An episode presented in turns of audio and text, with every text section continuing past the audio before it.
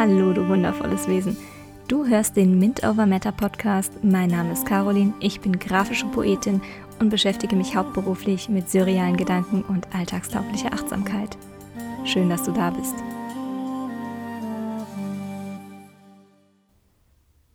Alles geschieht für mich. Das meine ich so, wie ich es sage. Und nein, das bedeutet nicht, dass alles, was gefühlt schief läuft, ein Segen ist. Wir dankbar für emotionale Talfahrten sein sollten oder, noch schlimmer, es eine Strafe ist, weil wir irgendetwas falsch gemacht haben. In dieser Episode möchte ich darüber sprechen, wie ich diesen Satz empfinde, was ich damit nicht meine und weshalb es sich für mich gerade sehr an der Zeit für einen Mindset-Shift anfühlt. Daher öffne ich nun die Triggerbüchse der Pandora und stecke die Welt in Flammen. Dankt mir einfach später dafür. Du musst nur positiv denken. Alles liegt nur an deiner Wahrnehmung. Es ist ein Segen in jeder Katastrophe. Wenn ich mir ansehe und anhöre, was teilweise als erleuchtete Weisheiten reproduziert wird, ist mir alles andere als positiv zumute. Versteh mich nicht falsch, die Aussagen an sich sind nicht komplett verkehrt. Sie sind kein Teufelszeug oder hirnverbrannter Unsinn. Was mir allerdings einen üblen Schauer über den Rücken jagt, ist der bisweilen vorwurfsvolle Unterton bei solchen Statements. Vor einiger Zeit bin ich über den Ausdruck toxische Positivität gestolpert und ging damit sehr in Resonanz. Den Begriff möchte ich gar nicht genauer definieren, sondern betrachten, ab wann etwas vermeintlich Gutes zu etwas Giftigem werden kann. Ich persönlich möchte Leute unterhalten, sie zum Nachdenken anregen und ihnen auch andere Perspektiven eröffnen. Ich will zu mehr Achtsamkeit und bewusstem Sein inspirieren. Meine Intention ist aber niemals, anderen ihre Gefühle abzusprechen. Alles, was ich sage und schreibe, ist aus meiner Sicht geboren. Ich lasse Gedanken fließen und schaue, wohin sie mich bringen. Gerade wenn es um Philosophie, Fokus und Mindset geht, lese ich auch gerne, was andere denken und welche Sicht sie auf Dinge haben.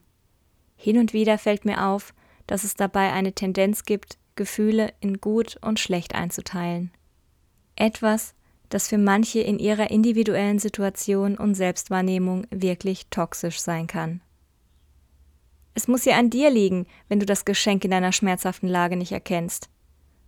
Du bist einfach noch nicht so weit in deiner Selbstentwicklung.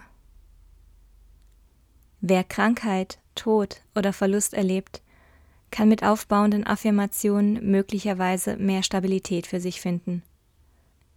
Doch wenn sich jemand in dieser verwundbaren Situation befindet, fühlt es sich für mich mehr als unverschämt an, dieser Person zu sagen, sieh verdammt nochmal das Gute in deinem Unheil.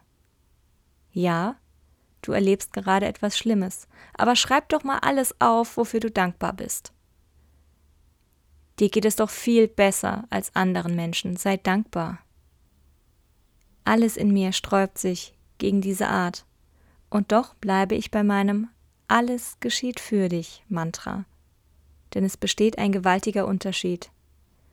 Wenn wir anderen mehr oder weniger vorschreiben, dass sie gefälligst auflisten sollen, weshalb es ihnen gut geht, bzw. gehen müsste, ist das weder motivierend noch fürsorglich. Dankbarkeit ist eine Emotion, die uns neue Kraft und Stabilität geben kann. Wenn wir in uns Dankbarkeit empfinden, werden wir resilienter und unsere Angst vor möglichen Ereignissen kann schrumpfen. Doch es ist etwas, das aus uns herauskommt und nicht von außen verordnet werden kann. Manchmal sind Situationen einfach nur großer Mist, Chaos und Verzweiflung. Ja, und es tut weh. Egal wie viel Schönheit in der Welt ist und wie viel Gutes uns bisher widerfahren ist. Auch das dürfen wir wahrnehmen. Ich spreche des Öfteren von Dankbarkeit, weil es etwas ist, was mich selbst in eine unheimlich gute Schwingung versetzt. Es hat etwas Heilendes und ich fühle mich damit sehr lebendig im Jetzt. Hier ist genau der Punkt. Ich fühle. Wenn wir von einer emotionalen Woge mitgerissen werden, weil etwas Unvorhergesehenes, Verletzendes oder Schockierendes passiert, haben wir bestimmte Gefühle, die in uns aufsteigen und in diesem Moment einfach da sind. Natürlich ist es für andere angenehmer, wenn wir immer gut gelaunt, nett und freundlich sind.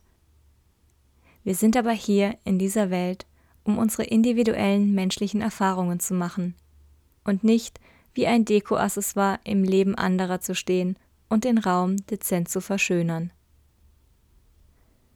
Wenn wir anderen ihre Gefühle absprechen, weil sie sich mal zusammenreißen sollen oder kein Recht darauf hätten, sich schlecht zu fühlen, weil es ihnen ja ansonsten ganz gut geht, ist das toxisch. Ebenso, wenn wir uns selbst nicht erlauben, Gefühle wahrzunehmen, weil sie für uns und andere unangenehm sind und nicht mit unserem ansonsten positiven Mindset harmonieren. Wenn wir uns vielleicht sogar Mechanismen aneignen, um uns von Gefühlen abzulenken, die schmerzhaft sind, kann das eine Folge toxischer Positivität sein. Es kann dazu führen, dass wir ungesunde Rituale etablieren, nur um uns davon abzulenken, was tatsächlich spürbar ist. Unsere individuellen Erfahrungen und die dazugehörigen Emotionen sollten wir nicht für andere wegdrücken oder überspielen, damit es für sie leichter wird. Und damit meine ich nicht, dass wir andere absichtlich verletzen oder respektlos behandeln können, wenn es uns schlecht geht aber Gefühle sollten von uns gefühlt und betrachtet werden dürfen. Nur so können wir mit der Veränderung, die einschneidende Ereignisse in unserem Leben mit sich bringen, umgehen und aus dieser Erfahrung heil hervortreten. Niemand kann uns sagen, wie sich etwas für uns anfühlen sollte, oder dass wir uns nicht so haben sollen und einfach mal zusammenreißen müssen. Meiner persönlichen Erfahrung nach ist die emotionale Last einiger Menschen erst dadurch so unerträglich geworden, weil sie einige Anstrengungen darauf verwendet haben, ihre Gefühle zu verdrängen.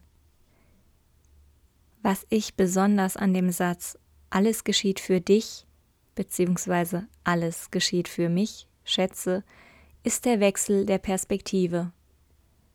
Es bedeutet nicht, dass ich die Gefühle verdränge oder die Emotionen, die in mir aufsteigen, überdecke sondern sie wahrnehme und mir die Situation aus einer anderen Warte heraus betrachte. Ich bin nicht das Opfer der Umstände, sondern aktive Teilnehmerin im Geschehen. Wir sind nicht unsere Gefühle, doch wir haben sie. Es geht darum, sie nicht mit alten Erfahrungen, vergangenen Ereignissen oder üblen Geschichten, die wir bereits durchlebt haben, zu vermischen und aus einem temporären Gefühl das Drama unserer Existenz zu machen. Doch so zu tun, als wären es unsere Gefühle nicht wert, da zu sein, ermöglicht uns keine Transformation. Ja, es ist eine Transformation. Wir lassen das hinter uns, was uns teilweise nicht mehr entspricht oder was wir für eine neue Phase in unserem Leben nicht mehr benötigen. Dafür lernen wir neue Fähigkeiten und entdecken ungeahnte Facetten an uns. Ein Gefühl zu betrachten kann uns helfen, besser damit umzugehen und es eben nicht zu verdrängen. Wenn wir beispielsweise eine Enttäuschung erleben, kann es sein, dass wir dadurch erst die Klarheit erlangen, die es braucht, um eine Entscheidung zu treffen. Und wenn wir während dieses emotionalen Sturms dann auch noch Dankbarkeit empfinden für all das, was uns nährt und unterstützt, ist das ein unheimlich großes Plus. Der Rat, denk doch lieber positiv, einer anderen Person, kann lieb gemeint sein. Allerdings ist es manchmal so, als würde man über die schmerzende Stelle einfach Zuckerguss kippen. Es geht darum, uns weiterzuentwickeln, mit neuen Erkenntnissen und neuen Perspektiven, als ganzheitliches Wesen. Du hast ein Anrecht darauf, deine Gefühle wahrzunehmen, ohne sie zu werten, ohne sie schnell wegzudrücken, ohne dich selbst daran herabzusetzen, dass du scheinbar noch nicht positiv genug bist. Deine Gefühle sind. Du kannst sie wahrnehmen und auch beobachten, wie sie dich wieder verlassen, Du bist nicht deine Gefühle. Auch wenn wir anderen dabei helfen wollen, ihren Blick auf das Gute in deren Leben zu lenken, dürfen wir dabei achtsam sein. Am meisten helfen wir anderen oft damit, dass wir da sind, ihnen zuhören und ihnen den Raum geben, ihre Transformation zu durchleben. Wir werden immer wieder Herausforderungen zu meistern haben und teilweise auch durch gefühlsbeladene, anstrengende, traurige und beängstigende Phasen gehen. Doch es geht darum, in unsere eigene Kraft zu treten, Entscheidungen zu treffen und dadurch selbstbewusster zu werden, weil wir aktiv werden und handeln. Wenn uns das gelingt, haben wir unheimlich großes Wachstumspotenzial. Ja, wir können an etwas wachsen, was uns im ersten Moment von den Füßen zu reißen scheint. Nur braucht auch eben alles so lange, wie es dauert. Es gibt keine Abkürzung, nur weil jemand von außen uns daran erinnert, dass es doch eigentlich keine große Sache ist, was wir durchmachen. Und wie wir durch bestimmte Ereignisse und Emotionen gehen, ist sehr individuell. Noch etwas, das ich in Bezug auf Selbstermächtigung sehr wichtig finde. Es geht nicht darum, sich alleine und verlassen in die Bärenhöhle zu begeben und möglichst viel bei dem Prozess zu leiden. Wir müssen nicht alles alleine schaffen. Auch sich Hilfe zu suchen ist eine aktive Entscheidung, um etwas für uns positiv zu verändern. Du hast die Macht. Wir sind auf einer Reise. Unser Leben ist kein unangekündigter Test, kein gehetzter Sprint, keine Herausforderung, die jeder andere besser als wir gelöst hätte. Es ist unsere Geschichte. Wenn du deine Kraft erkennst und dich auch in ungewohnten Situationen empowered fühlst, du selbst zu sein, dann können die Dinge nur noch zu deinem höchsten Wohl geschehen. Und alles geschieht für dich. Wenn ich dich inspirieren konnte, freue ich mich, wenn du auch in der nächsten Episode dabei bist. Falls du das Gefühl hast, dass noch jemand sich das Ganze anhören sollte, teile den Podcast gerne. Für weitere Infos kannst du auf meiner Website carolin-magunia.de oder auf Instagram at mintovermeta vorbeischauen. Ich danke dir für deine Aufmerksamkeit. Sei gut zu dir. Namaste.